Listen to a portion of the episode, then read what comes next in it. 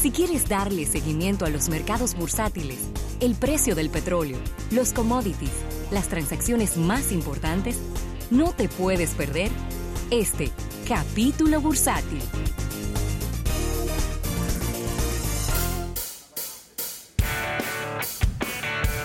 Bien, agradecer este capítulo bursátil a nuestros amigos del Banco Popular, Banco Popular a tu lado siempre, y agradecer a Seguros Universal, Ravelo. Así es, eh, Rafael, y mira, un, dato interesantísimo que estuve escudriñando a propósito de lo que hablábamos en el día de ayer, de que Walmart es uno de los principales vendedores de armas en todos los Estados Unidos. eh, y, y bueno, como... Bueno, no de los Estados Unidos, perdón. Del mundo.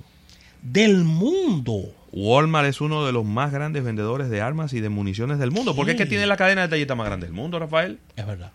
Si Walmart No. vende una pistola por tienda, ya con eso Sí, le pero- gana a cualquiera. Sí, pero aparte de eso, de que tienen la, la, la cadena más importante, tienen grandes espacios habilitados para estos Claro, fines. ¿eh? claro, claro que sí. Grandes espacios. Pero cuando le han preguntado a, a diferentes analistas, dice, número uno, Walmart no eh, perdería gran cosa.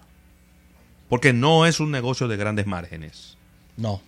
Las armas de fuego, escopetas, pistolas, no tienen grandes márgenes de contribución porque es un mercado muy competido. Sí, muy competido. Entonces, ¿Y, cua- y- y cuáles son los impuestos ahí? No son altos. A las armas. no sé si eso tenga selectivo, unas cosas. Yo, yo no creo. Acuérdate que, que son tan diferentes los estadounidenses. Cuando viene a ver eso lo que paga es ITEVI más nada. ¿Qué? Sí.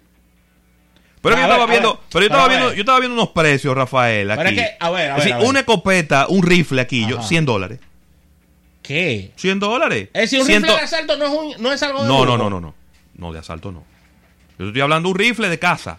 Sí, un, un rifle un de rifle de, salir a cazar, porque Sí, un rifle sí. de asalto es otra cosa. Sí, sí, sí. Un rifle de asalto, un R15, un M16, M16, sí. es otra cosa. Pero, por ejemplo, esto es un rifle de cazar. Sí.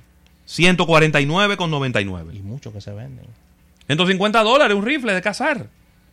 Eso te lo compra, esto lo compra un muchacho de 15 años, te lo compra. Hay otros también, 260, 300, pero te estoy hablando de que hay rifles de esto que cuestan 150 dólares. Entonces no es un, no creo que tenga grandes, grandes, Grandes eh, impuestos. Impuestos, no, mira. Por los precios. Y hay un, hay un caso interesante y es el de Dick's Sporting Goods, que en el día de ayer lo mencionaba, que sacó armas, ha ido sacando paulatinamente. Si ellos empezaron un programa de ir sacando las armas de sus tiendas. Ellos empezaron con 10 tiendas el año pasado. Ok.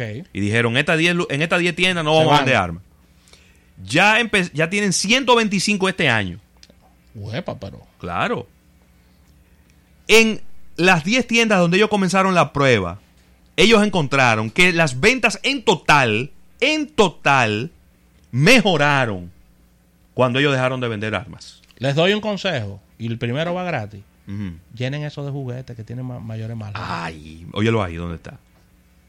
Tú estás diciéndolo, aquí está el dato, de que lo, de los productos que más rentabilidad y que más están creciendo en ventas son los juguetes. Ahí. Pero, está- pero que no hay que ser Está un claro científico. porque la- las tiendas están cerradas, las que, Las que vendían juguetes. las que vendían juguetes.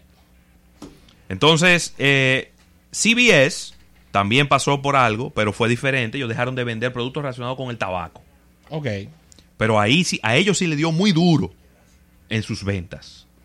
Porque era una parte importante del volumen de ventas de ellos, Sí, ahí lo y lo la venta del tabaco. Sin embargo, lo que están diciendo algunos analistas es que si Walmart mañana, mañana, deja de vender armas, no es que va a ser un golpe muy grande para Ahora, en o- ahora, ojo. Así como decimos Juan, decimos Pedro. Si bien es cierto lo que dicen estos analistas, que yo no lo quiero contradecir, el negocio per se de Walmart no tiene los grandes márgenes tampoco, Ravelo.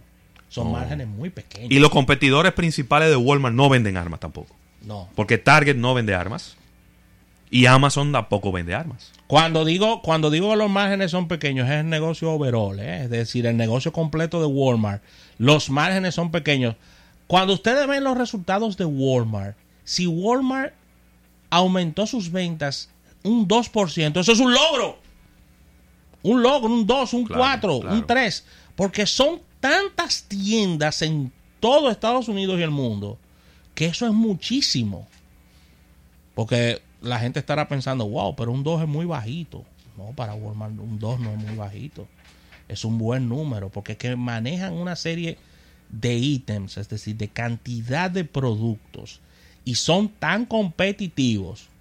Señores, pero Walmart ha llegado a sitios y ellos, claro, en algunos casos han sido hasta penalizados y acusados. Ellos llegan a sitio y ponen los televisores más baratos de lo que ellos los compran para hacer dumping y- sacar a la competencia del mercado. tota- totalmente. Ellos lo hacen Totalmente. Y compensan por otro lado. y compensan por otro lado. Tú sabes lo que te venden un televisor grandísimo de 50 pulgadas en 100 dólares. Y ahí tú sales con un carrito lleno de cosas y de ahí te lleva tu televisor también. Y eso, eso es lo que hace Walmart, papá. Pero es para sacar todas las tienditas que están ahí alrededor para sacarla de mercado. ¿Y quién puede con esos precios? Así que ahí está. Y Ravelo trae la noticia aclarándole al público porque muchas personas y muchos críticos, luego de lo ocurrido este fin de semana en una de las tiendas de Walmart y con, y con este tema de que ellos son uno de los que venden más armas en todo Estados Unidos, de que vi- viene y vendrá mucha presión para que ellos quiten estas áreas Sí. Destinadas a las ventas de armas Eso en viene. sus tiendas. Eso viene muy fuerte. Mucha presión mediática y mucha Sí. presión en redes sociales. Sí, que se convierta. Mira, el dueño de Dick's Sporting Goods, después que ha dejado de vender armas, se ha convertido en uno de los principales activistas No me de ese tema, claro. Se ha convertido en son- un gran activista de ese Sí, son tema. gente también que tiene todos sus problemas resueltos, hay que decirlo, y, le- y el de su familia también, o sea que hacen Además- una introspección también. Además, llega un punto donde tú dices, ok, vamos a dejar de vender armas, quiten eso del presupuesto. Y ya, y de- eso es un año nada más, el efecto nada más es un año, Rafael. A partir de ahí ya, ya, ya tú ya tú estás compe- compensado Sí. en lo que tú entiendes que tú vas a vender. ahí está. Mira, lo que respecta a los mercados bursátiles en el día de hoy han mejorado sustancialmente después de que se habían eh, hundido. En el día de hoy el Dow Jones aumenta un 1.05%, que son 270 puntos, pero todavía muy bajo con relación a cómo estaba. Está en 25.988, está buscando los 26.000 puntos, pero todavía muy, muy por debajo de los 27.000, 27.300, 27.500 que en algún momento estuvo. El Standard Poor's 500, 2.875, también positivo en un 1.08%, mientras que el Nasdaq está en 7.836, un 1.43%, eh, este índice bursátil de los Estados Unidos. El precio del petróleo, Rafael, Atención. cayó en un en 66 centavos, pero ayer también cayó y ahora está en 54 dólares. Yo voy a ver si el ministerio no hay no hay excusa para yo voy a ver si el ministerio no va, de- no va a congelar o no, va a aumentar los precios de los combustibles esta semana. No hay excusa. Y ya el dólar llegó a 51, se quedó ahí, o sea que no hay excusa ya. El Brent está en 59,50. Primera vez en mucho tiempo que lo vemos por debajo de los 60 dólares.